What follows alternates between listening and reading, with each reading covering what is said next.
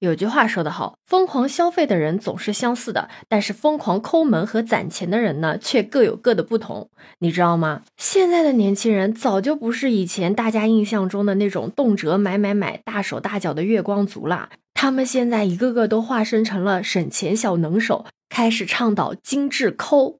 你好，我是当当马。你知道吗？我最近在豆瓣上面发现了这么一群人，他们加入的小组啊，都是有什么抠门男性联合会、抠门女性联合会、丧心病狂攒钱小组等等等等。我怀着好奇的心态去研究了一下，发现这群人哦，真的是用抠门的方式把生活过得有滋有味的。但这个抠绝对不是小气的意思啊，而是把财务功效最大化，就是说该花的一分钱不少，但不该花的也一分不多花。那这个抠呢，就是能节省的时候尽量节省，能不浪费的绝不浪费。他们互相称彼此为“抠友”，这群抠友们呢，现在正在尝试重新定义理性消费，改变传统的抠的贬义属性。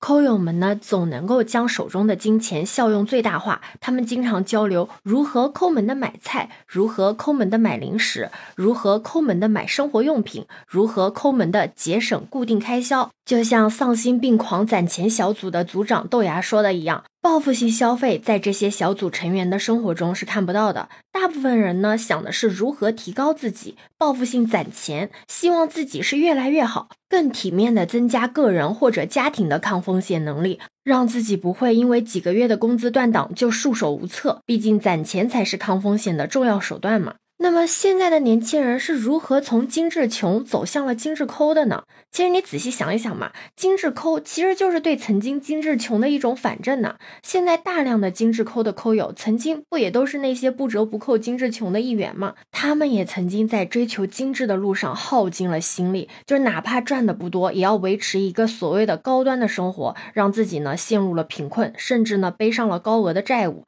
因为他们曾经也兴奋啊，钱不是省出来的，而是挣出来的。为了那些所谓的仪式感，一掷千金的去米其林店拍照打卡，买完大牌包之后呢，开始在家吃泡面。特别是一到各种购物节，就开始囤很多奢侈的化妆品。结果到了月底，开始为高昂的花呗额度和信用卡账单发愁。另外，在消费主义思潮的影响下，消费主体价值取向受到了物质化的误导，就很多人的消费心理跟价值观导向啊，都被引入了享乐主义、拜金主义、利己主义、功利主义的消费追求中。以前精致穷的那些人，不断的跨越自身的经济能力，过度的追求高消费，最终被经济压力反噬。虽然说大部分年轻人信用良好，及时的还款，但是你可以从月光族、剁手党的自我标签，以及我之前跟你们聊过的在豆瓣上出现的负债者联盟小组，这些也都反映了很多人在消费狂欢之后的一个状态。就像有网友描述的。精致穷的负债族过着这样的一个生活轨迹，就是先变成月光族，然后入不敷出，然后开始借贷，以贷养贷，陷入债务泥沼，最后再挣扎着上岸。曾经有专家说过啊。精致穷呢，实际上就是一个人自我意志力不足的体现；而倡导消费主义的商家呢，则希望这代人不需要有太强的自我控制能力，要放松控制。但是这会造成大家应对风险能力的下降。也就是说，精致穷正是消费主义对人的异化，一味的追求物质，注重外在，终究是撑不起精神世界的。那你可能会问了，那精致抠是不是意味着放弃了对物质的追求？是不是走向了另外一个极端呢？如果你真的是这样认为的，那你可就大错特错了。因为跟精致穷的生活方式相比啊，选择精致抠的人，并不是一味的追求消费品跟更高端的生活，而是在省钱和品质之间寻找平衡点。说白了，就是能省则省，该花就花。大家都真实的、坦然的承认自己的需求，与时俱进的追求高性价比的快乐。